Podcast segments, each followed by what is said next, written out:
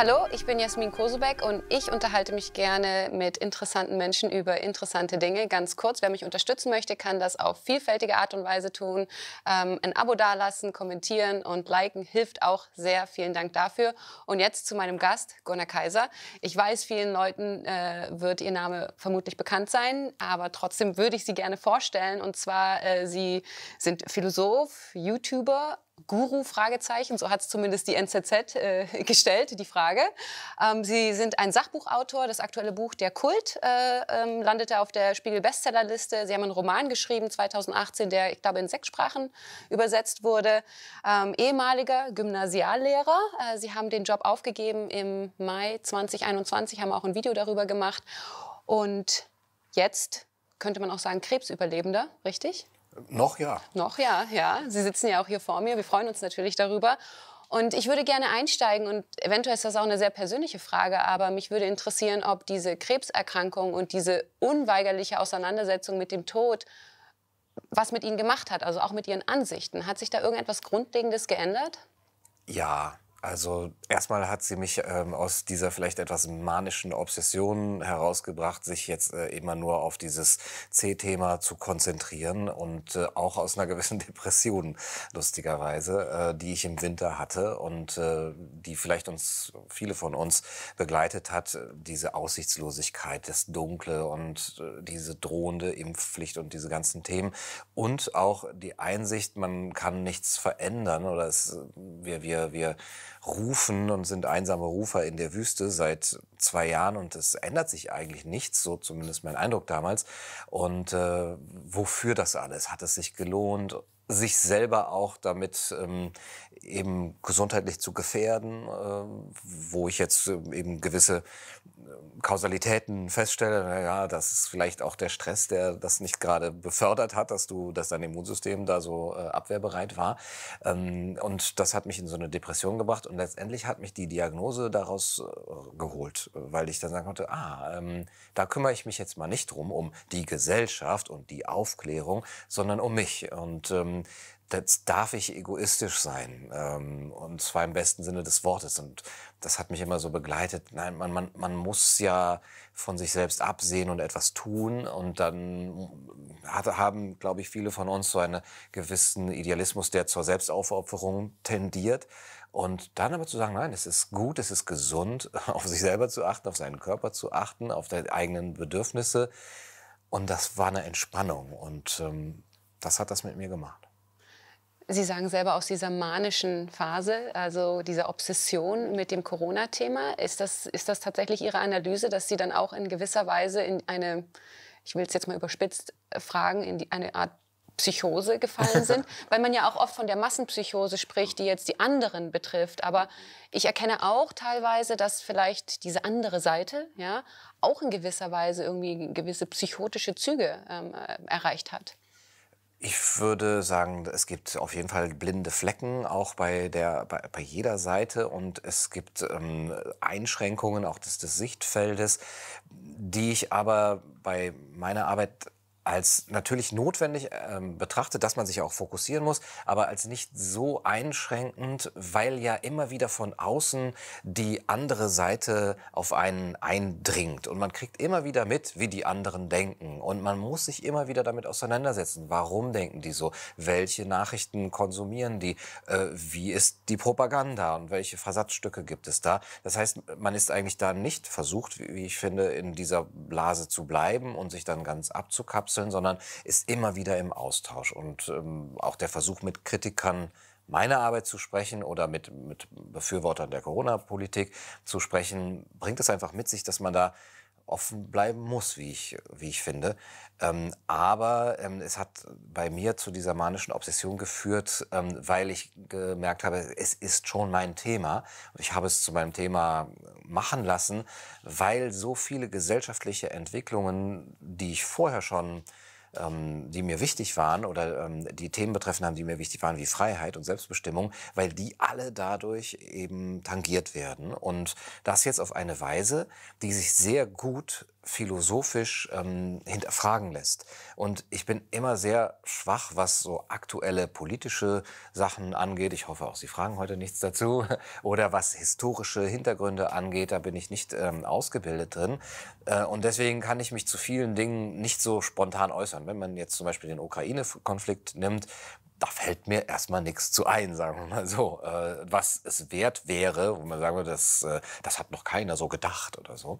Ähm, aber bei Corona fiel mir sehr viel ein, weil es eine lange Tradition, philosophische Tradition gibt, die sich mit diesen Themen, ähm, sagen wir mal, Hygienestaat ähm, und äh, die Technisierung unseres Alltags, die Technokratie auseinandersetzt. Und da habe ich eine Linie gesehen, eine Traditionslinie im Denken, die aber durchbrochen war, auf die wir nicht mehr zurückgegriffen haben. Wir haben diese ganzen Denker und da, das geht wirklich in, in, in die Breite von Helmut Plessner ähm, und, und Helmut Schelsky auf der einen Seite über ähm, Ivan Illich bis zu Adorno und Horkheimer, um jetzt mal so eine rechts-links äh, ein Spektrum aufzumachen. und äh, das wird nicht mehr wahrgenommen. Und dann dachte ich, okay, das, das, das, man muss die Texte nur noch lesen, die vor 20, 50, teilweise 100 Jahren geschrieben worden sind und sie aktualisieren oder auf uns beziehen. Und deswegen war das mein Thema. Und das, daher die Obsession, weil es auch äh, da, dadurch für mich spannend war. Mhm.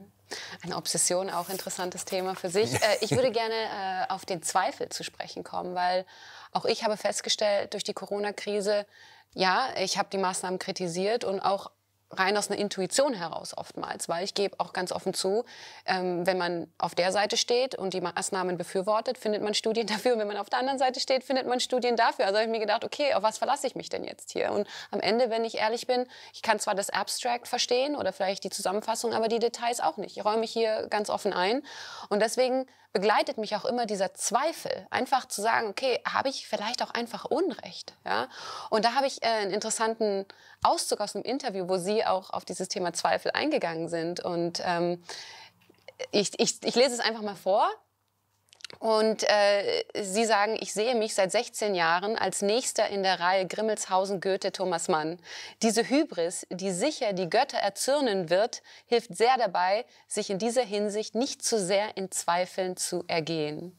Und ist das vielleicht, ich, dieses Interview ist alt, gebe räume ich ein. Ich weiß leider nicht mehr, ich habe leider nicht aufs Datum geschaut. Mhm. Erinnern Sie sich daran, dass Sie also das gesagt haben? Also ich habe sicherlich gesagt, ich sah mich, seit ich 16 bin. Mhm. Äh, weil das war so mein Selbstverständnis damals. Ja, ich werde der nächste große Schriftsteller und dann muss man, also ich habe es nicht so mit dem Zweifel jetzt mehr in Erinnerung, dass das damit verbunden ist, aber wird schon stimmen. Ja, ja, ja, ja es stimmt tatsächlich. Also nur, äh, da habe ich mich gefragt, zweifeln Sie denn dann überhaupt? Weil Sie waren ja, wie Sie selber sagen, in dieser Obsession. Sie haben auch viele Themen da wiedergefunden, die auch ähm, ihre, ihre, ihre Expertise auch widerspiegeln in gewisser Weise.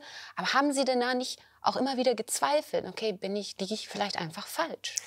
Ähm, wie gesagt, man muss ja äh, immer an, seiner, an seinem eigenen gesunden Menschenverstand zweifeln, wenn auf einmal die Mehrheitsgesellschaft äh, sich verhält in einer Selbstverständlichkeit, wie sie das äh, vor, vor noch Monaten nicht ge getan hätte oder jetzt eben Jahren nicht getan hätte. Und da, da, muss man denken, bin ich denn der Einzige hier, der, der noch klar denken kann und alle anderen sind blind? Oder, oder bin ich der Geisterfahrer, Geisterfahrer ja. auf der Autobahn? Man muss da zweifeln. Und der Zweifel ist für den Philosophen natürlich das große Thema, die Dinge zu hinterfragen. Aber mein Thema war eben, warum zweifeln die anderen Menschen nicht? Denn dass sich ja etwas gedreht hat, ganz schnell, auch in unserem Selbstverständnis, wie wir auch zum Beispiel mit unseren Gesundheitsdaten, mit unseren Kontaktdaten umgehen und viele, viele andere Dinge, wie welche Aufgaben der Staat sich anmaßen darf, inwieweit er in das Alltagsleben der Menschen eingreifen darf, in die Körper der Menschen eingreifen darf und so weiter. Das hat sich alles so extrem gedreht. Und warum die Menschen dann nicht zweifeln, das hat mich eigentlich auch konsterniert und das hat mich auch zweifeln lassen natürlich an der Fähigkeit unserer Gesellschaft, ähm, wirklich auf demokratischem Wege ähm, diese Gefahren abzuwenden. Ist das Immunsystem unserer Gesellschaft ähm, wirklich stark genug, dass wir genug, weil wir nämlich genug Zweifler haben, Intellektuelle, Wissenschaftler, auch in der Politik, Journalisten, die erstmal sagen, Moment, ihr wollt uns einsperren, ihr wollt unser Ver, äh, Versammlungsrecht ein, eingrenzen, unser Demonstrationsrecht, das sind grundgesetzlich verbriefte Rechte. da möchte ich doch erstmal eine sehr, sehr gute Begründung haben und da möchte ich auch eine, ähm, eine Terminierung haben, wann das endet, ja, mit welchen Kriterien. Und dann möchte ich vielleicht eine, auch eine Zusicherung haben, dass alles wieder auf den Status quo ante zurückgedreht wird. Und das gab es alles nicht. Und das haben die äh, Intellektuellen, Wissenschaftler und so weiter, da haben sie versagt, das einzufordern. Und da äh, war dann mein Zweifel sehr groß an, diesem, an dieser Immunfähigkeit äh, der Gesellschaft die Mehrheit, ja. Und das ist auch ein interessanter Punkt, ja, weil ich ja auch oft gehört habe, ja, es wird eine Diktatur, eine Art Hygienediktatur installiert. Und auch ich persönlich hatte eher Angst vor dem übergriffigen Staat als vor dem Virus. Okay, das war so meine Angst in dieser ganzen Sache. Und trotzdem musste man ja feststellen, dass die Mehrheit diesen Kurs mitträgt. Und da habe ich mir wieder überlegt, ja, dann tut es mir leid, dann ist es keine Diktatur, weil offenbar die Mehrheit es gut findet. Vielleicht ist es ja dann trotzdem eine Diktatur. Ich weiß es nicht. Nur könnte man ja argumentieren, ja, es ist demokratisch, weil die Mehrheit möchte es so. Ähm, ich erinnere, jetzt ganz aktuell war der Hashtag Wir wollen Maskenpflicht. Und in Deutschland gibt es tatsächlich im Verhältnis zu anderen Ländern eine gewisse Mehrheit, die diesen Kurs auch ohne mit der Wimper zu zucken mitgetragen hat, aufgrund von Solidarität, weil na, man kennt die Argumente.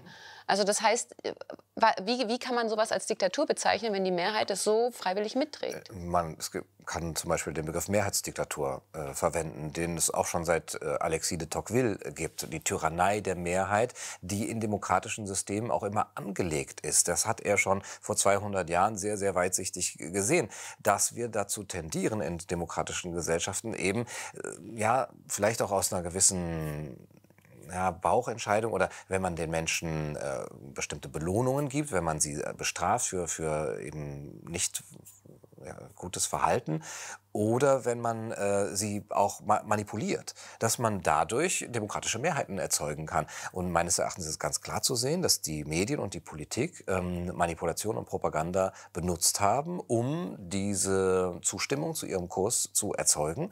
Und das kann man dann mehrheitlich nennen und das kann man dann immer noch demokratisch nennen. Aber es ist nicht die Idee von Demokratie, wie sie eigentlich sein sollte, die ja auf Aufklärung und Autonom Autonomie der ähm, des, des, des zur Demokratie befähigten Bürgers setzt, der aufgeklärt und ohne ähm, sich in Angst versetzen zu, zu lassen und gut informiert äh, jetzt urteilen soll. Das ist über diese Zeit nicht ähm, äh, geschehen. Ich würde persönlich auch nicht unbedingt den Begriff Diktatur verwenden, aber dass ähm, da Mechanismen, die äh, in der Demokratie eigentlich einsetzen sollten, wenn so eine Gefahr, ob von innen oder von außen, gegen die Freiheit und Selbstbestimmung der Bürger ähm, vorliegt, dass die nicht funktioniert haben, das scheint mir sehr klar. Mhm. Ich würde auch behaupten und einfach mal die These in den Raum stellen, dass wir der Beweis sind, dass äh, der Pluralismus ja doch noch in gewisser Weise existiert. Ähm, ich habe ja schon lange vor der Corona-Krise in einem alternativen Medium gearbeitet. Da war die Szene noch sehr, sehr klein. Und jetzt ist die Szene unglaublich groß geworden durch diese, durch diese Krise. Und finde schon, dass da ein gewisser, hm, ja, dass da ein Gegendruck auf jeden Fall da ist. Und das würden einige auch als gesunde Demokratie bezeichnen, wenngleich natürlich dieser Gegendruck verhältnismäßig klein ist und auch im Parlament nicht wirklich unbedingt repräsentiert wird. Das ist jetzt das Problem. Aber das könnte ja sich in den nächsten, was, wann haben wir wieder Wahlen? Irgendwie in vier Jahren oder sowas, wen interessiert Aber äh, das könnte sich ja da auch wieder äußern. Ja?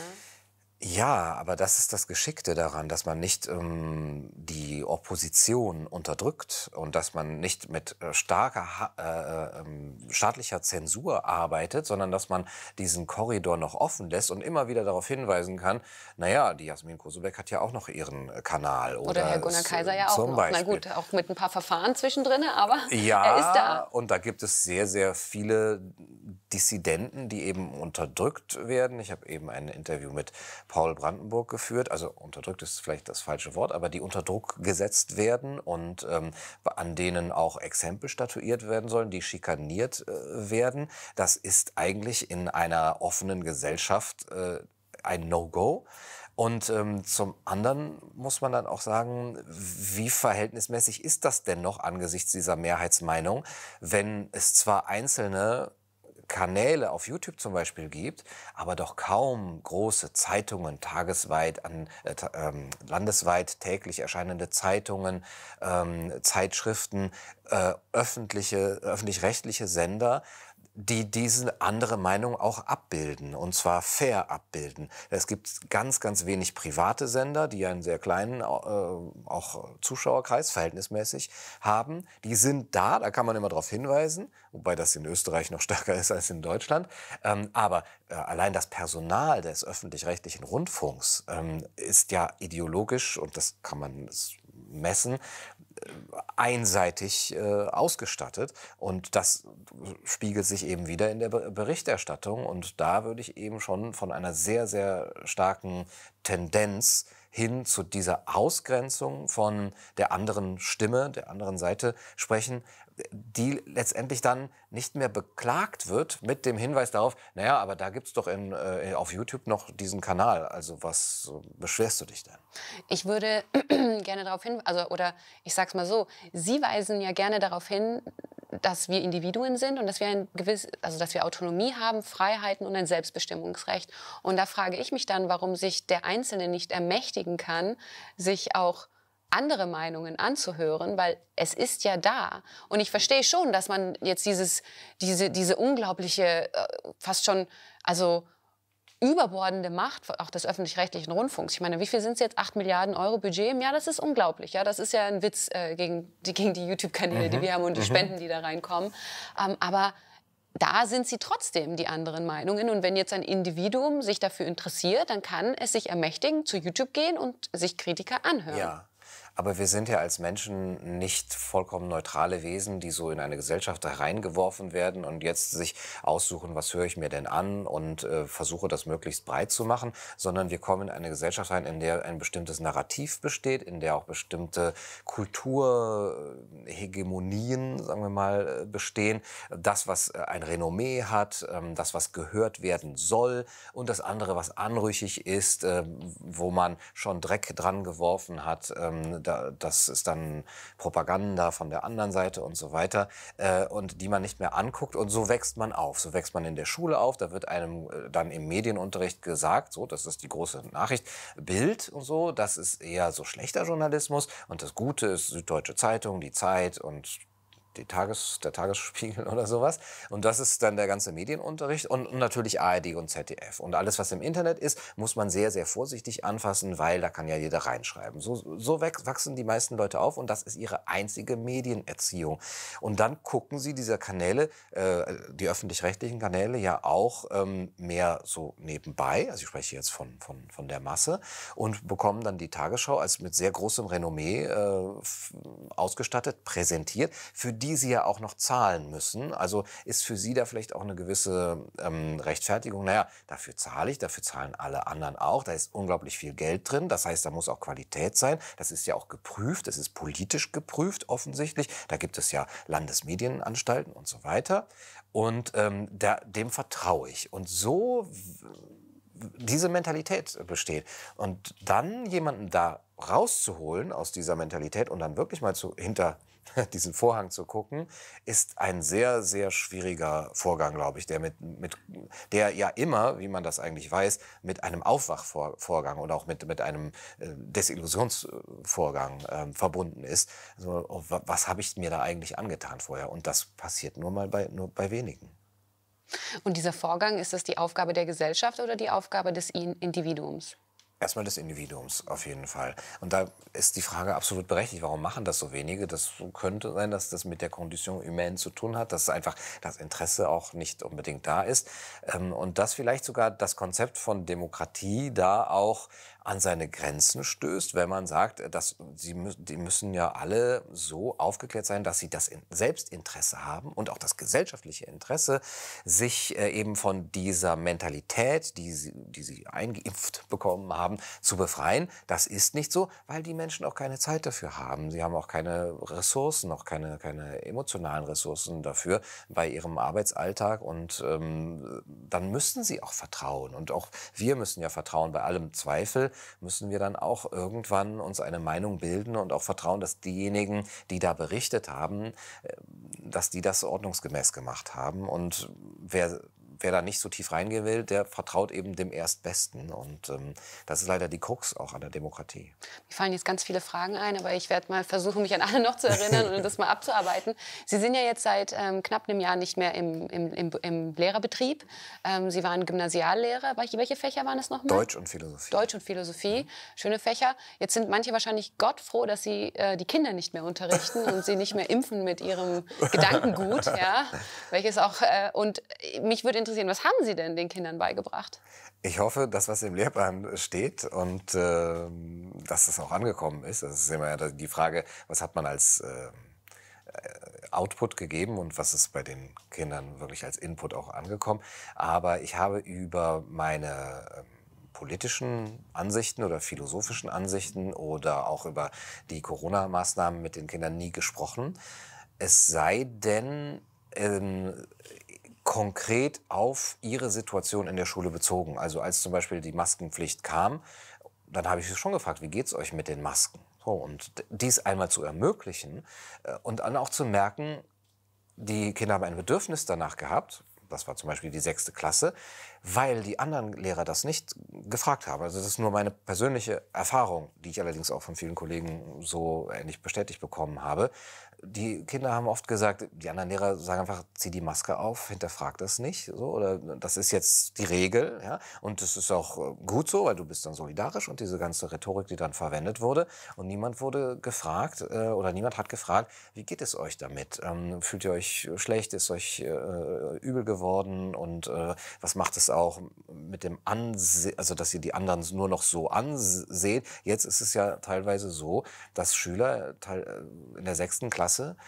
von ihren Lehrern noch nie und auch von den Mitschülern noch nie äh, mit dem richtigen Gesicht gesehen worden sind, weil sie innerhalb dieser zwei Jahre, fünfte, sechste Klasse im Gymnasium, nur mit dieser Maske rumgelaufen worden sind. Was macht das psych äh, psychologisch mit den Kindern? Was macht es mit den Lehrern? Was macht es mit, mit dieser Verbindung, mit dieser sehr fragilen Verbindung eben von, von Lehrpersonen zu den, zu den Schülern? Das, das habe ich thematisiert, wenn ich gemerkt habe, da ist das Bedürfnis da. Wenn wir jetzt über das Thema Schule reden, es gibt so zwei Dinge, die habe ich gelernt, als ich jünger war. Ähm, vielleicht nicht in der Schule, aber das hat man so rein gesellschaftlich irgendwie gelernt. Und eins war, oder das war eigentlich so eine Aussage, die hat man von den Eltern oft gehört, ist, wenn alle von der Brücke, Brücke springen, musst du auch springen. Und Nummer zwei war, ähm, es gibt keine dummen Fragen. Und dann, je älter ich geworden bin und dann auch ne, in diesem journalistischen Bereich, gut, ich war halt bei RT beschäftigt, da ist es sowieso oppositionell. Andere ist eine sehr individuelle, sagen wir mal, Erfahrung, die man da macht im Journalismus. Aber ich habe dann ganz schnell gemerkt, dass diese, diese zwei Sachen, die ich eigentlich gelernt habe als Kind, überhaupt nicht zutreffen als Erwachsener. Also wenn alle von der Brücke springen, ja, springst du auch. Und ja, es gibt dumme Fragen und sogar Fragen, die du nicht stellen darfst. Und damit habe ich mich jetzt auch in den letzten zwei Jahren wahnsinnig oft beschäftigt, weil ich genau das eben festgestellt habe, dass ich eben nicht all das mit, also dass ich nicht mitgehen möchte, weil, weil das alle tun. Und merke aber, dass ich damit mich irgendwie so ins Abseits schiebe, also dass ich dann nicht mehr so dazugehöre.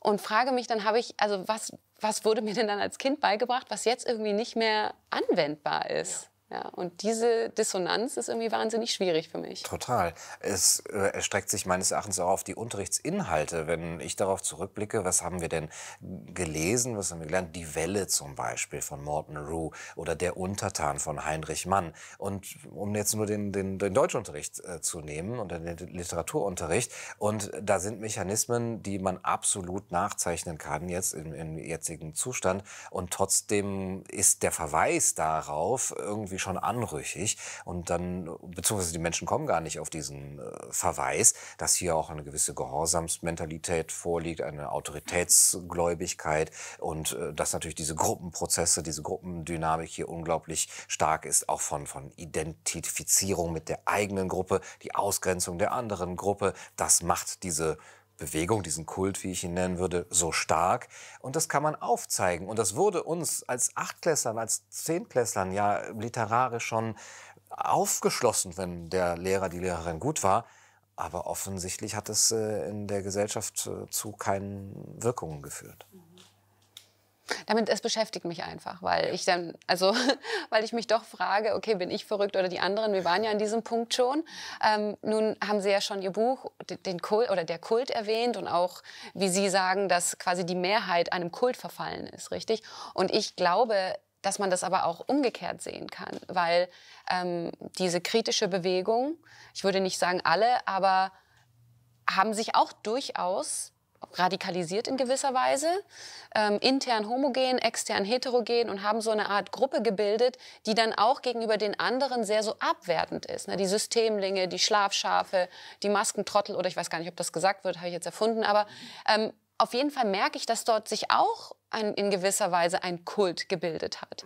Und die meinen ja auch, sie hätten recht. Ne? Klaus Schwab ist ähm, ein Bösewicht. Ich meine, viel besser kann man einen Bösewicht gar nicht darstellen, muss ich auch wirklich sagen. Ja, wie, wie, aus dem Film. Mhm. Ja, tatsächlich mit dem Akzent und der Glatze. Also es ist eigentlich perfekt.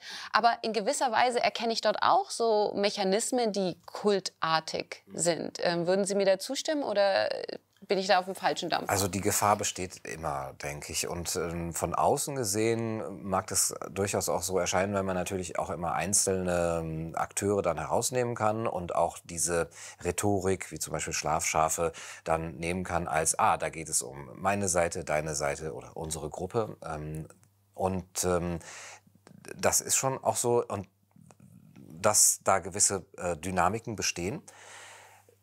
Meines Erachtens ist es aber nicht in dem Maße gefährlich, weil es diese Dimension nicht erreicht hat. Also selbst wenn wir bei, auf beiden Seiten diese Gruppendynamik hätten und ähm, was auch nachvollziehbar ist, weil wenn die eine Seite immer radikaler wird und was ich auch, glaube ich, was man sehen kann, dass ja die Maßnahmen immer radikaler, die Rhetorik der Politiker wurde immer radikaler, dann ist natürlich die Gegenreaktion auch zu, zu sprechen, wie, wie, wie können wir das überhaupt aushalten, wenn wir nicht auch uns ein bisschen oder sogar immer stärker da, davon abgrenzen und sagen, ich, ich kann in diesem Wahnsinn nicht leben, in diesem Kultwahnsinn und ich muss irgendwie auch ähm, Freunde finden und, und Vernetzungen finden und Verbindungen finden, weil ich mir sonst selber, weil ich mich verrückt mache dabei. Und dann kommt es natürlich auch zu solchen Dynamiken, die vielleicht ins Kulthafte gehen könnten, aber die haben längst nicht die Gefährlichkeit erreicht, wegen dieser Dimension, die das jetzt im, das ist ja verbunden mit äh, dem Staatlichen, mit den Medien, mit Teilen der Wissenschaft und eben mit dem, was man die öffentliche Meinung nennt, dieser Kult. Auf der anderen Seite sind das ein paar Telegram-Kanäle, die ja rhetorisch ordentlich raushauen. Und da gibt es sicher Querschläger, aber das hat nicht diese gesellschaftliche Dimension. Mhm. Weil es nicht quasi staatlich äh, subventioniert ist. Gut, ähm, Kritiker würden jetzt argumentieren, dass es durchaus gefährlich ist. Ne? Morddrohungen an Politiker, Demos vor, den, vor deren Häusern. Wobei ich da jetzt auch sage, ja, okay, wo soll man denn sonst demonstrieren gehen? Also da äh, bin ich auch so ein bisschen hin und her gerissen. Wobei ich durchaus nachvollziehen kann, warum sich ein Politiker dadurch bedroht fühlt. Also seine Erfahrung ist, hier stehen Leute vor meinem Haus, sie wissen, wo ich wohne, sie hassen mich, machen mich für ihr Leid Leid verantwortlich. Ich weiß jetzt nicht, ähm, auf welchen Politiker sich das jetzt bezieht. Kommt ja darauf an, ob der jetzt da so konkret in diese Entscheidung involviert war. Aber dass die Erfahrung des Politikers durchaus ist, dass es jetzt, das ist beängstigend. Und ich stelle fest, dass man diese sehr unterschiedlichen Erfahrungen, die Leute machen, ob jetzt Karl Lauterbach, ja, oder ein Paul Brandenburg überhaupt gar nicht mehr wahrgenommen werden und deswegen man auch nicht mehr versteht, warum die Weltanschauungen so unglaublich unterschiedlich sind. Ja, man hat ja teilweise den Eindruck, die Menschen leben in Paralleluniversen. Und es war vorher noch nie so extrem wie jetzt. Und ich stelle fest, dass man sich einfach wahnsinnig schwierig tut, sich in die, in die, in die Schuhe des anderen oder in die Lage des anderen hineinzuversetzen, so schwierig das auch sein mag. Und ich frage mich, ob dieser, diesen Moment, den wir jetzt haben, diesen Moment der Spaltung, ja, den man manchmal vielleicht einfach aushalten muss, ob man den überhaupt überwinden kann, möchte und wer dafür eigentlich zuständig ist, weil wir haben ja auch keine Vorbilder irgendwie. Ja. Und da frage ich mich, wer muss da jetzt den ersten Schritt machen? Mhm. Also, oder muss irgendjemand den ersten Schritt machen? Meines Erachtens haben ganz, ganz viele Versuche stattgefunden von der Seite der Kritiker der Corona-Maßnahmen, die anderen eben ins Boot zu holen, da diesen ersten Schritt zu machen. Immer wieder auch darauf zu drängen, hört uns an, ladet uns in die Talkshows ein, einen Wodak, einen Bhakti, wie noch immer. Warum wird das immer so einseitig äh, gemacht? Und auch die, die, ähm, die andere Seite ins Gespräch oder in die Debatte äh, zu, zu bringen. Äh, lasst uns einen runden Tisch bilden. Es gibt so viele Versuche von den äh, Journalisten aus dieser, aus, äh, von dieser Seite, ähm, da eine Offenheit herzustellen, wie sie eigentlich selbstverständlich sein sollte und die man vermisst, die aber oft nicht oder eigentlich nie beantwortet äh, wurde von der anderen Seite. Wenig, weder von den großen Protagonisten äh, dieses Kultes, äh, noch von, von Einzelnen, die zum Beispiel, ich habe das mal gefragt, wenn ihr Unterstützer der Maßnahmen seid, meldet euch bei mir. Ich lade euch in einen Podcast ein. Es muss keine Debatte, kein Streitgespräch sein, sondern schildert einfach eure Wahrnehmung, ähm, warum ihr das ähm, gut findet, was die Politik macht es ist letztendlich null Reaktion darauf gewesen. Das heißt, diese ersten Schritte wurden meines Erachtens schon ganz, ganz stark gerade in der Anfangsphase gemacht. Dann kommt die große Enttäuschung, wir werden nicht gehört und auf unsere Einladung wird nicht zurückgegriffen. Was sollen wir denn noch machen? Dann beginnt man sich zurückzuziehen, zu reagieren, worin die Gefahr dann nämlich besteht, weil man dann genau das bestätigt, was die andere Seite ja immer sagt. Die sind gar nicht gesprächsbereit, die können, die wollen gar nicht argumentieren. Das wurde sofort unter, unterstellt. Ja, das sind ja Verschwörungen Verschwörungstheoretiker, die sind auch ähm, so eingefahren und ähm, können nicht mit Fakten in, ich, erreicht werden. Ich würde das aber in gewisser Weise, ich meine, ich bin da ja auch sehr offen ja, und unterhalte mich mit verschiedenen Leuten über alles Mögliche. Ist mir auch persönlich relativ gleich, ob jemand an die flache Erde glaubt oder nicht. Ich unterhalte mich gerne darüber. Ich weiß, dass Sie das ja ähnlich sehen. Ähm, nur habe ich auch festgestellt, dass sich diese Kritikergruppe durchaus radikalisiert hat. Und jetzt meine ich nicht gewalttätig radikalisiert, aber die sind so tief in ihre Rabbit Holes eingetaucht, da, da, ist der Zugang ist einfach kaum noch da. Ja. Also dieser und auch dieser Zweifel, über den wir gesprochen haben, der ist auch nicht mehr da. Die sind 100 Prozent überzeugt von dem, was sie glauben. Und das denke, ist schon ziemlich unwahrscheinlich, 100 Prozent überzeugt zu sein, weil irgendwo äh, wird schon ein Fehler sein. Hm, es ist aber auch ein Schutzmechanismus, denke ich, den man auch braucht als Mensch. Man kann sich nicht immer nur in diesem wirklich auch existenziellen Zweifel bewegen. Wirklich auch zu, zu sagen, das kann doch nicht sein, dass ich wahnsinnig äh, bin. Und jetzt merke ich aber auch, es bröckelt ja auch teilweise und die Menschen bekommen mit, dass auch im Mainstream dann sozusagen sie unterstützend etwas berichtet wird, ja, zwei Jahre zu spät und so weiter. Und dann merkt man, ah, da war ich wohl doch nicht so, äh, habe ich doch nicht so falsch gelegen. Aber ich erreiche trotzdem niemanden so, dass es eine gesellschaftliche Änderung hervorbringen würde. Was soll ich also noch machen, als mich zurückziehen und auch dann wirklich mal den Zweifel Zweifel sein zu lassen und zu sagen, mein Bauchgefühl stimmt, was ich recherchiere, unterstützt das. Ähm, natürlich gibt es immer dann Möglichkeiten, das nochmal zu hinterfragen und zu sagen, wer hat denn die Studie zum Beispiel ähm, finanziert und so weiter. Ähm, aber ich muss ja auch leben und ich muss ein, auch irgendwie will ich ja wieder ein gutes Leben führen. Das heißt, ich brauche auch eine Form von Glauben, Vertrauen, Gewissheit auch ähm, bei die, in diesen unsicheren Zeiten und ich brauche auch Rückhalt bei, sagen wir, meiner Peer Group. Und deswegen ziehe ich mich da zurück und gebe es auch auf, andere missionieren zu wollen. Das ist jetzt auch gerade mein Status äh, und das tut dann auch teilweise gut. Dann mag man ein, dann mir vorwerfen, zum Beispiel, ja, der spricht ja nur mit Gleichgesinnten. Gleichgesinnten, was allerdings ein unfairer Vorwurf wäre, weil eben der Versuch ja vorher schon so oft da war, die anderen an, an den Tisch äh, zu bitten. Und zum einen denke ich eben, das ist sehr natürlich und zum anderen, was Sie ansprechen, ist, ist diese Spaltung der Gesellschaft dann, wie gehen wir damit um, ähm, die da ist. Und im Moment ist es, glaube ich, das einzig Mögliche, sie erstmal zu akzeptieren, natürlich immer wieder offen zu sein, wenn man merkt, kommt da was jetzt endlich von der anderen Seite. Ähm, da, da, muss man sich nicht verschließen, aber dann zu akzeptieren und dann vielleicht erstmal ähm, auch in so eine Art Winterschlaf zu gehen und sich auch äh, Kräfte zu sammeln und dann zu merken, was können wir denn aus dieser Vernetzung, die wir jetzt geschafft haben, die auch eben auch viel Positives ähm, erreicht hat, dass Menschen sich nahe gekommen sind, weil sie ähnlich denken über bestimmte Werte wie Freiheit, Selbstbestimmung, aber auch Sozialität, echte Solidarität, Nähe, ja, die Berührung tatsächlich. Ah, diese Menschen scheinen ein Bedürfnis danach zu haben, eine Sehnsucht danach zu haben, mit denen verbinde ich mich gerne. Und das hat auch seinen Wert. Und wenn das die eine Seite macht, und die andere Seite das auch mit, miteinander macht, dann sehe ich darin noch nicht die Riesengefahr. Das kann sogar was, was sehr Positives haben. Aber ich glaube auch, dass diese Spaltung bei den anderen Themen, die jetzt anstehen, Ukraine-Konflikt, Klimawandel, dass die uns, wo sie vorher noch nicht so exzessiv war, in ihrer Exzessivität noch weiterhin begleiten wird. Das, das wurde jetzt einmal gemacht. Diese, diese Lager wurden geteilt und die bleiben jetzt auch so, ist mein, meine Befürchtung. Mhm, Befürchtung und vielleicht auch gar nicht so schlimm, so wie sich das angehört hat. Ne? Dann sind die halt die Gruppen sind halt zwei verschiedene. Ich, also, ich, und, also für mich persönlich, ich teile es ja eher so ein, wir haben 30 Prozent Kritiker. Da gehe ich von der Aussage von Gysi aus, der ähm, meint, dass 30 Prozent dem Staat nicht mehr vertrauen. Und ich glaube, das sind diese 30 Prozent, die Maßnahmenkritiker sind. Wir haben 30 Prozent, die ähm, Hardcore-Corona-Maßnahmen ähm, befürworten. Ich befürworte, sie lieben sie. Ja? Und dann hat man 40, von denen Sie auch gesprochen haben, die keine Zeit haben. Die einfach mitgehen, opportunistisch sind und die auch einfach, ach so, ach das passiert gerade, ich beschäftige mich damit gar nicht mehr. Das ist eigentlich der, der größte Batzen so in der Mitte. Aber diese 30 Prozent, die sind quasi die Pole, die sind da, wo sie sind und die tauschen sich auch nicht mehr aus. Ich finde das eher ähm, ja, bedauerlich, ehrlich gesagt. Weil ich, weil ich nicht ganz verstehen kann, wie man mit seinen Meinungen so verheiratet sein kann. Und das ähm, würde ich jetzt an alle, an beide Gruppen adressieren. Also wie kann man so sehr ja, einfach sich damit identifizieren. Ich meine, dadurch, dass Sie sich ja jetzt auch mit dem Tod auseinandergesetzt haben, haben Sie wahrscheinlich auch festgestellt, dass was ist schon eine Meinung. Also äh, das ist man ja nicht selber.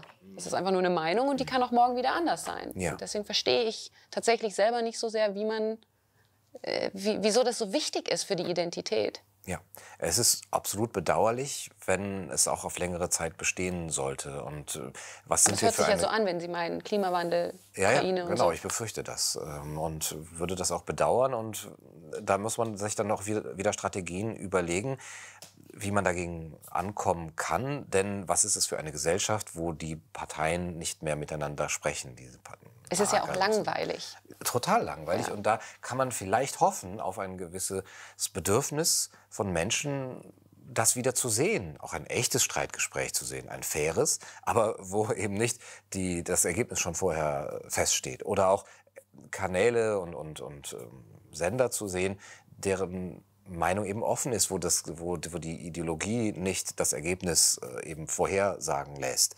Dass dieses Bedürfnis bei den Menschen da ist, wenn wir darauf nicht hoffen, dann sind wir wirklich verloren. Äh, Gibt es eine Grenze der Meinungsfreiheit für Sie? Also erstmal gibt es sie ja gesetzlich. Mhm. Und ist das die Grenze für Sie? Mh, eigentlich in Deutschland ja. Es ist historisch aus einem sehr guten Grund ähm, welche Grenzen wir da haben. Aber das ist nicht identisch mit dem, wie sie gerade durchgeführt wird. Ähm, also es gibt ja das, was im Gesetz steht und das, was äh, also und das ist relativ weit. In anderen Ländern noch weiter, aber das wäre nichts, worüber ich mich beschweren würde.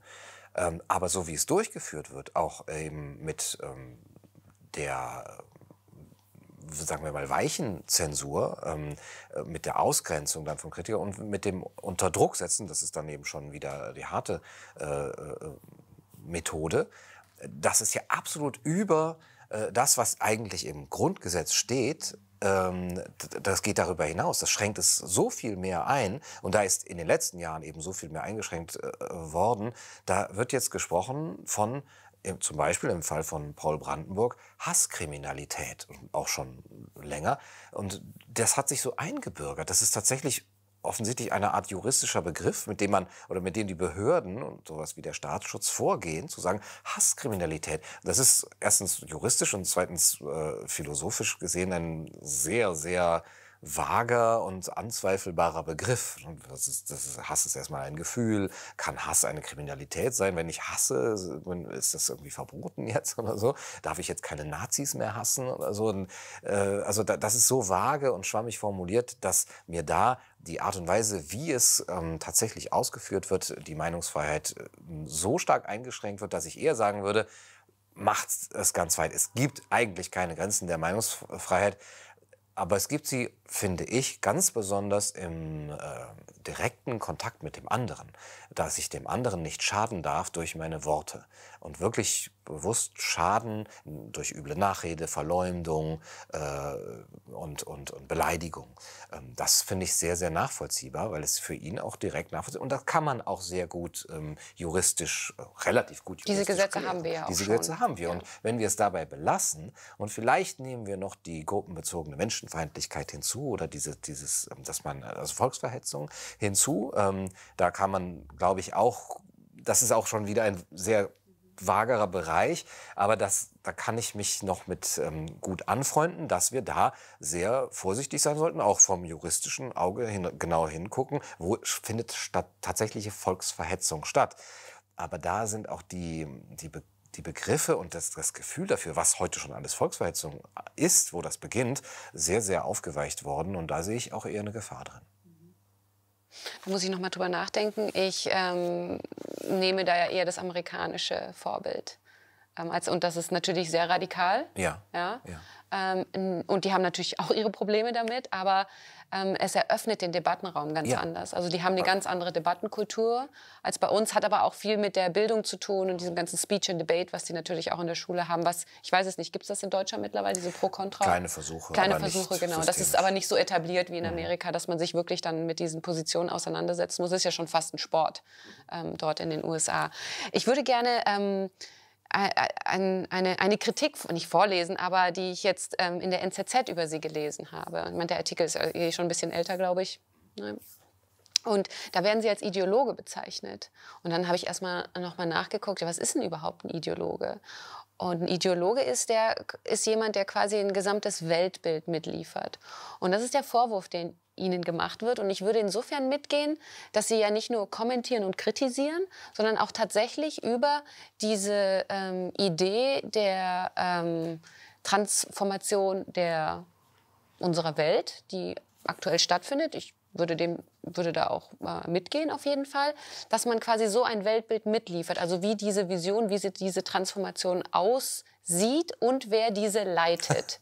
ja, Sie lachen. Ja. Ähm, äh, sehen Sie sich als Ideologe? Also oder? Das würde ich ja genau der anderen Seite mhm. vorwerfen. Mhm auch eine utopische Vorstellung zu haben, ein Ideal, wie die Welt aussehen sollte. Ob im Kleinen, ja, wie sollte jetzt unsere Gesellschaft strukturiert werden, hier jetzt in Bezug auf Corona oder im Großen im Sinne eines Great Reset. Das sind ideologische Vorschläge, unsere Gesellschaften zu transformieren. Und nicht im Sinne eines gut verstandenen Liberalismus, sondern eher eines einer technokratischen, teilweise totalitären Richtung, teilweise in Richtung Nudging-Modell, das chinesische Modell, Social Credit System, äh, gehende Vorstellung. Und das sehe ich absolut als Ideologie oder man kann es auch als Weltbild bezeichnen. Wenn das mir gegenüber als Vorwurf gilt, kann ich das insofern nicht verstehen, als ein Weltbild zu haben, ist ja jetzt schon mal nichts äh, per se Anrüchiges. Und das reine Kommentieren und ähm, äh, von, was hat Herr Lauterbach jetzt gesagt, ist mir viel zu langweilig, ist auch nicht tief genug, ist nicht philosophisch wertvoll. Es geht ja darum, einzuordnen. Es geht darum, Hintergründe aufzuzeigen und auch in diese philosophische Linie auch der Kritik ein, äh, damit ähm, äh, zu verbinden wieder, damit die Menschen in dem ganzen Hin und Her und Gewusel von Informationen und Fake News und Telegram-Nachrichten auch äh, die Möglichkeit haben, ein Angebot haben an Einordnung, auch an philosophischer Einordnung. Und da in dem Sinne ist jeder gute Philosoph, da wäre dann, äh, müsste sich diesen Vorwurf Ideologe gefallen lassen, nicht nur, weil er ein Weltbild hat, wo er Dinge miteinander verbinden kann. Warum ist die Gesellschaft so geworden, wie sie ist? Warum sind so viele so blind? Warum hat diese technokratische Krake jetzt gerade hier, äh, fährt sie ihre Krallen aus? Moment, Kraken haben keine Krallen, glaube ich. Aber ähm, dieser Drache, dieser die ideologische Drache. Krake. Äh, und ähm, wie ist das zum Beispiel äh, verbunden mit unserem Weltbild, was wir hier im Westen haben, mit unserem aufklärerischen, mit unserem naturwissenschaftlichen Weltbild? Weltbild, das sind alles Einordnungen, die sehr tief gehen, die teilweise 500 oder 2000 Jahre zurückgehen. Das ist doch super interessant. Und ähm, das würde ich nicht als Ideologie verstehen, sondern als philosophische Grundierung dessen, wonach die Menschen auch eine Art, äh, ja, ein Bedürfnis haben, eben aus, aus diesem rein oberflächlichen herauszukommen. Sie haben gerade ein Stichwort genannt, der gute Philosoph. Und da, ja, da äh, würde ich gerne auch, ob es vielleicht etwas persönlich und ich würde das dann auch sehr persönlich einleiten, weil ich auch selber immer wieder feststelle, dass ich doch manchmal gerne zur Mehrheit gehören würde. Einfach nur, äh, weil ich gemocht werden möchte, ja, äh, weil ich dazugehören möchte und weil ich ja denke, ja, meine Arbeit ist doch so toll, warum sehen das denn die Leute nicht? Ne? Und dann, dann stelle ich auch manchmal fest, ja, ich bin so neidisch auf andere Personen, sagen wir auch weibliche Protagonisten, die jetzt nicht unbedingt moderieren oder Interviews führen, sondern die halt irgendwie was anderes machen und super erfolgreich damit sind. Und ich denke mir, die ist doch gar nicht so schlau, warum ist sie so erfolgreich damit? Nur, nur weil sie auch genauso äh, die grüne Ideologie unterstützt und nur weil ich das nicht mache. Und da würde ich Sie gerne fragen, ob Sie auch manchmal neidisch sind. Ja? Neidisch, weil ähm, ja, der gute Philosoph Precht zum Beispiel so populär ist, der doch durchaus sehr wirklich komische Ansichten hat, ähm, war mir gar nicht so bewusst, weil ich ihn ehrlich gesagt gar nicht so oft zuhöre. Also dem Precht natürlich. Ähm, und da wollte wollt ich Sie mal fragen, ob Sie auch manchmal dieses Gefühl haben oder auch ja, diesen Neid tatsächlich. Ja. Äh, ich wollte das gerade, bevor Sie den Namen nannten, als mein eigenes Richard David Brecht-Syndrom mhm. bezeichnen. Ist, ist, man kann das wirklich, psychologisch kann man das wahrscheinlich auch da mich auf die Couch äh, legen. Und ich finde das auch jetzt nicht ehrenrührig, das zuzugeben. Ähm, und tatsächlich ist es dieses Phänomen, könnte ich meine Meinung nicht noch mal so ein bisschen umstellen und so ein bisschen grüner, ein bisschen mehr auf diese Agenda aber dann zu sehen, und dafür ist eben auch diese Vernetzung wieder wirklich wichtig ähm, und die, die, die Unterstützung, die man bekommt, zu sehen, wie viele tolle Menschen, kluge Köpfe und integre Persönlichkeiten denken ähnlich wie ich. Muss nicht gleich sein, aber sind doch auch Dissidenten geworden jetzt oft zwangsläufig ähm, und fühlen sich auch nicht unbedingt wohl in der Rolle, sehen aber jetzt, wow, was, was, was ist das für eine Gruppe? Ja, das, das sind schon auch wirklich, wenn man das mal aufzählt, weil man ja auch immer sagt, ja, äh, die die Wissenschaft steht ja auf der Seite und die Professoren und, und so und ihr seid ja nur irgendwelche äh, YouTube-Schwurbler oder so aus der YouTube-Universität. Aber wenn man das mal aufzählt, wer da alles ist, der sagen wir mal, ähnlich denkt und eine ähnliche Kritik hat und was die für Rang und Namen haben, das wird natürlich versucht von, von der anderen Seite eben zu, zu ähm, diskriminieren, ähm, dann, dann sieht man sich auch schon in einer Gesellschaft, mit der man sehr, sehr zufrieden sein kann und die auch diesen Neid ein bisschen verblassen lässt. Ähm, und äh, wo man dann sagt, nein, ich muss nicht in dieser Liga mitspielen. Ähm, ich gefalle mir auch in der Rolle des rebellischen Dissidenten, auch wenn das natürlich eine Pose ist, aber ähm, das kann man auch mal sich, sich gönnen. Mhm. Ja, mich pikiert es manchmal. Also klar, ich habe diesen Begriff Schwurbler, benutze ich auch manchmal so als Spaß.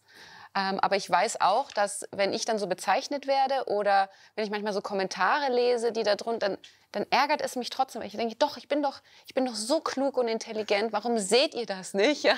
Und ich bin doch gar nicht so äh, ähm, in meiner Bubble. Ich versuche doch alles zu tun und es ärgert mich, dass die anderen das nicht sehen. Ja, das kann ich ganz doll nachempfinden. Das war mir ganz genauso.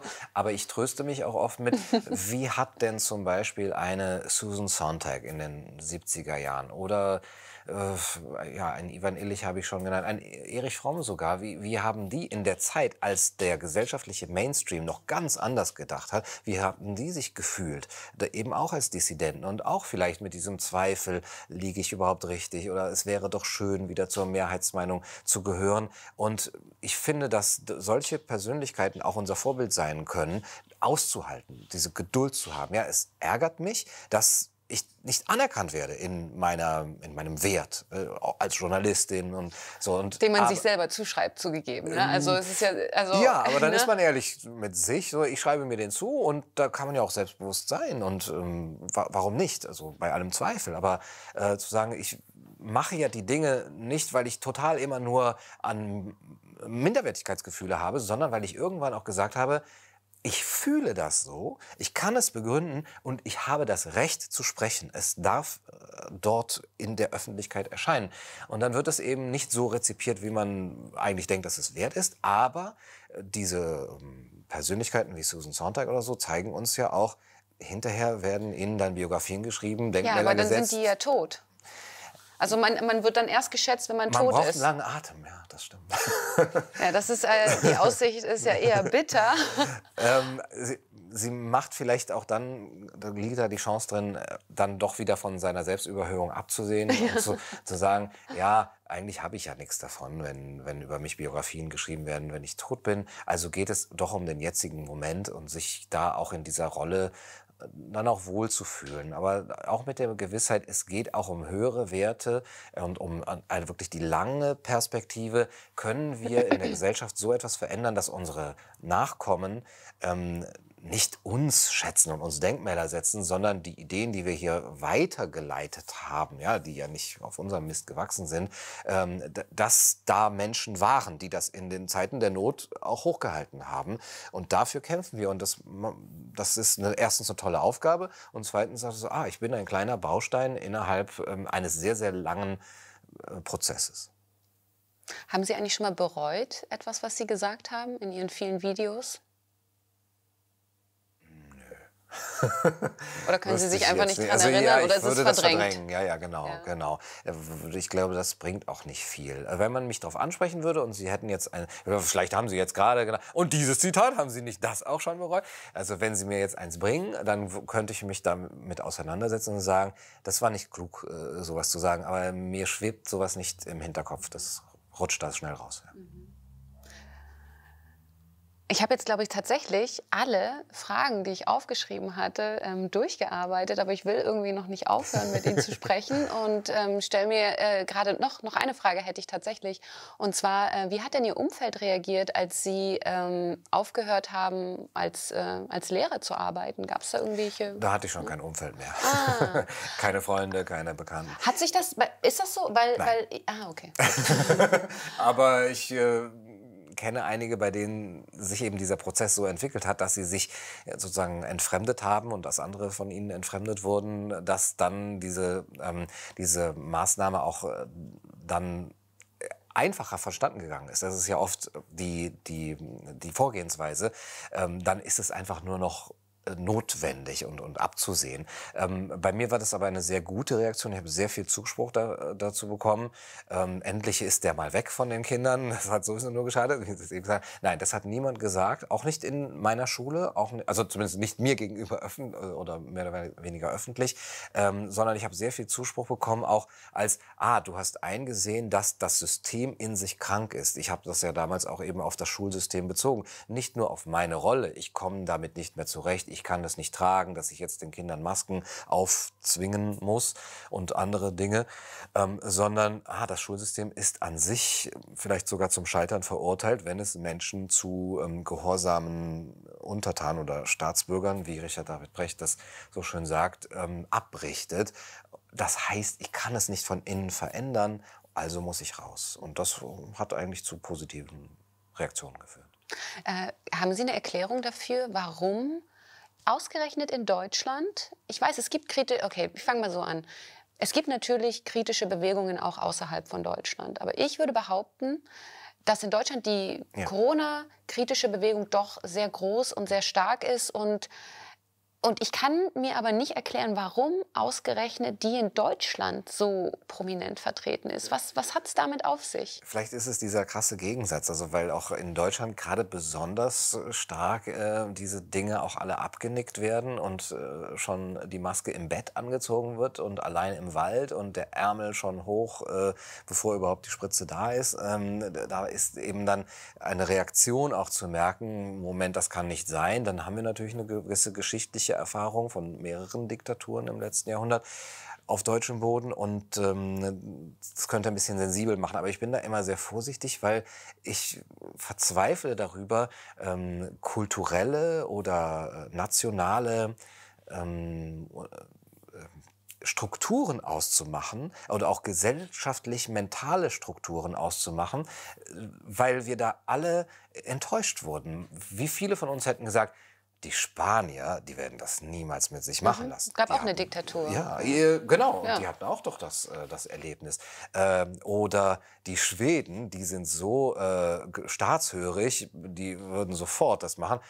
Äh, aber haben sie nicht gemacht. Gut, hätten sie vielleicht gemacht von der gesellschaftlichen Zustimmung her. Oder die Schotten, ja. Und da, da ist nichts äh, gewesen. Wo war was in, oder wo, wo ist dann wiederum die, wo es das Ding relativ frei, hat sich frei entwickeln können, in Weißrussland, in Tansania, äh, in Ungarn. Was haben diese Länder miteinander gemeinsam? Oder man hätte es zumindest nicht erwartet, weil da ja auch Autokraten in Weißrussland und äh, Ungarn herrschen. Also ja, für die doch das, äh, das gefundene Fressen, soll ich mal. Es hat nicht stattgefunden. Also ich verzweifle darüber, dort Strukturen auszumachen. Trotzdem, dann frage ich trotzdem noch einmal nach. Und zwar, was ich auch festgestellt habe, ist diesen diesen Ost-West-Unterschied. Also damals, als die Maskenpflicht eingeführt wurde, nein, sie war noch nicht, war noch nicht offiziell, glaube ich. Wir waren unterwegs und hier in Berlin hat sowieso keiner eine getragen, war noch nicht, war, war eben noch nicht staatlich verordnet, wurde nur empfohlen. So und dann waren wir drüben, ich glaube in Niedersachsen oder so, und da war sofort alle alles ganz ordentlich und äh, akkurat. Und man hat diesen Ost-West, ja, weiß nicht, diese, diese Trennung da einfach so deutlich gesehen. Und ich frage mich, sind dann im Westen einfach die besseren Staatsbürger unterwegs? Ist es das? Im Osten ist, glaube ich, pauschalisierend gesagt, etwas mehr Unzufriedenheit der herrschenden Politik gegenüber, auch vorher schon äh, gewesen, auch im Zuge der Migrationskrise. Und ähm, die, die Bereitschaft, sich da ein bisschen dissidenter zu verhalten, ist dann aber auch geschichtlich schon, schon da gewesen. Was ich mich aber gefragt habe, ist, warum entsteht aus dem dann so wenig? Äh, viele ehemalige DDR-Bürger haben mir gesagt, das sind absolut die gleichen äh, Strukturen, beziehungsweise einige haben auch gesagt, damals war es nicht so schlimm. So andere haben das wieder angezweifelt, wenn ich das so sage. Ich kann darüber nicht urteilen. Ähm, warum ist aus dieser Erfahrung dann nichts wirklich Positives erwachsen, das jetzt auch eben auch wirklich mal von sich fernzuhalten, sondern im Gegenteil, einige haben gesagt, ja, was wir damals gemerkt haben, ist, das Beste ist es, sich im System zu arrangieren. Und das hat auch geklappt und wir haben auch unser Leben geführt und teilweise war es auch gut. Äh, und das kommt jetzt auch wieder. Ja, mal zu gucken, wo ist denn der Supermarkt, wo ich ohne Maske eher akzeptiert bin und so weiter. Ähm, das ist aber auch eine schlechte äh, Aussicht, wenn das sich arrangieren mit dem System die einzige, die einzige Lehre aus der Geschichte bleibt. Ähm, ich weiß nicht, ob wir so pessimistisch schließen sollten, aber ähm, ich befürchte das. Mhm. Arrangieren mit dem System. Ich habe so die Idee, dass sich das System jetzt auch ein bisschen verändert. Also diese transformative äh, Phase, in der wir uns befinden, die ja, ich wusste gar nicht vorher, dass die als so, diese These so anrüchig sei, aber weil ich die ziemlich offensichtlich ja. empfinde und ich habe auch den Eindruck, dass Leute das auch spüren, also dass sich Dinge verändern und so.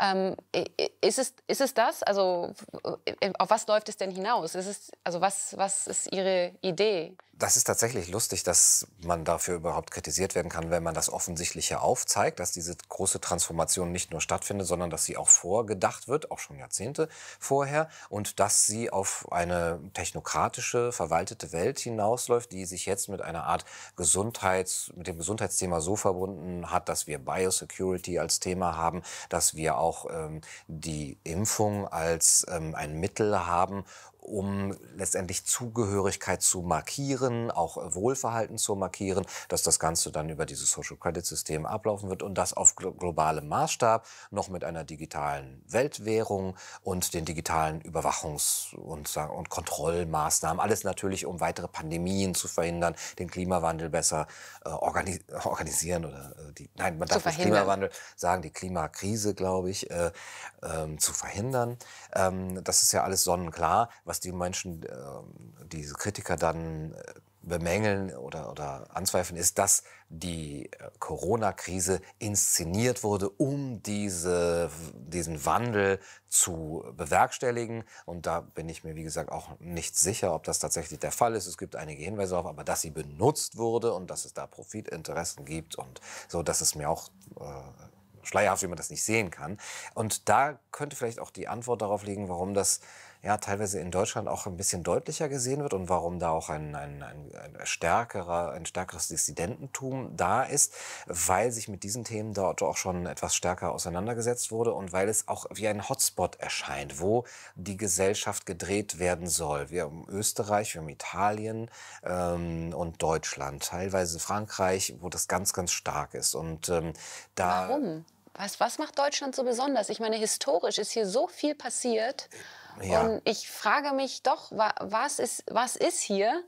Warum hier alles so intens ist, ja, um ja. dieses englische Wort ja. zu verwenden. Es ist so intens einfach. Und wenn ich hier vielleicht nur mal ähm, erwähnen darf, Eckhart Tolle, ja, ähm, wirklich ein ganz toller, ähm, ja, was spiritueller Führer und auch Schriftsteller, der auch sagt, wenn er nach Deutschland kommt, er spürt das richtig, dass die Energie hier einfach anders ist. Und ja, klar, das mag für manche jetzt ein bisschen eh so klingen, aber hier ist einfach wahnsinnig viel passiert und es, es, es passiert ja wahnsinnig viel weiterhin. Also was macht Deutschland in der Mitte von Europa? Vielleicht ist es auch nur Geografie, ich weiß es nicht. Was macht es so besonders? Ich hätte auch fast so esoterisch geantwortet. Das haben Sie mir jetzt Gott sei Dank äh, aus dem Mund genommen. Äh, ich glaube, dass hier geistesgeschichtlich und eben auch nicht nur geografisch, aber dass eben hier bestimmte Linien zusammenkommen des Denkens und auch des, des spirituellen Denkens, dass sich hier auch Dinge entwickeln können, auch immer wieder entwickelt haben. Ähm, ich nenne jetzt Rudolf Steiner zum, zum Beispiel. Ja, warum, warum ist, ist das hier sozusagen im Schweizer, österreichischen, deutschen Raum eben so ein, ein starkes Denken gewesen oder hat sich hier entwickelt? Aber äh, da kann ich nur drüber schwurbeln jetzt auch. Das kann man, glaube ich, sehr schwer beweisen. Ähm, aber es kann ja auch dazu motivieren zu sagen, ja, dann lasst uns diese Debatte führen. Lasst uns diese Entwicklung auch begleiten. Wollen wir hin in die verwaltete Welt äh, mit Technokratie? Oder wollen wir ähm, dieses andere Menschenbild, eigentlich doch äh, Menschenbild auch der Aufklärung oder sogar ein spirituelles Menschenbild, sollen, wollen wir das äh, weiterhin hochhalten? Und was brauchen wir dazu? Brauchen wir dazu auch eine, ein anderes Bild auf die Welt, auf die Aufgabe von Naturwissenschaften, auf die Aufgabe von Politik ähm, und auf die Fähigkeit ähm, nicht eben des manipulierbaren Menschen, sondern dieses freien Menschen, an dem wir dann doch irgendwie glauben wollen und, und müssen vielleicht sogar, weil wir sonst den Begriff der Menschenwürde verlieren. Und das kann in diesem Sinne nur etwas Spirituelles sein. Das ist dann eine spirituelle Aufgabe, weil die rein materialistische Weltsicht zu dieser technokratischen Welt und auch Weltbeherrschungsfantasie geführt hat wie ich meine und nicht nur ich, zum Beispiel ein Denker wie Jochen Kirchhoff, auch, ähm, es absolut notwendig ist, dass es zu dem Nihilismus, Materialismus führt und dann eben zu dem, wir können die Natur beherrschen, wir können den Menschen beherrschen. Also brauchen wir eine Gegenbewegung und die ist eine spirituelle und da kann der deutschsprachige Raum ein Zentrum sein. Mhm. Sehr schönes äh, Schlusswort. Und bevor wir uns jetzt in irgendwelchen ESO-Schwurbeleien verlieren hier, ja, ähm, würde ich mich äh, sehr gerne bedanken und äh, bin gespannt, was hier tatsächlich jetzt noch alles passiert, weil ich habe so die Idee, da kommen Dinge. Ja. Ich weiß nicht was, es ist einfach nur ein Gefühl von mir, es ist Intu Intuition, keine Ahnung. Aber ich äh, gehe mit offenen Augen da durch und mal schauen. Ne? Ja, es ja. sind auf jeden Fall Jahre der Entscheidung. Ja. ja. Danke. Vielen Dank. Sollst der Kaiser meiner Seele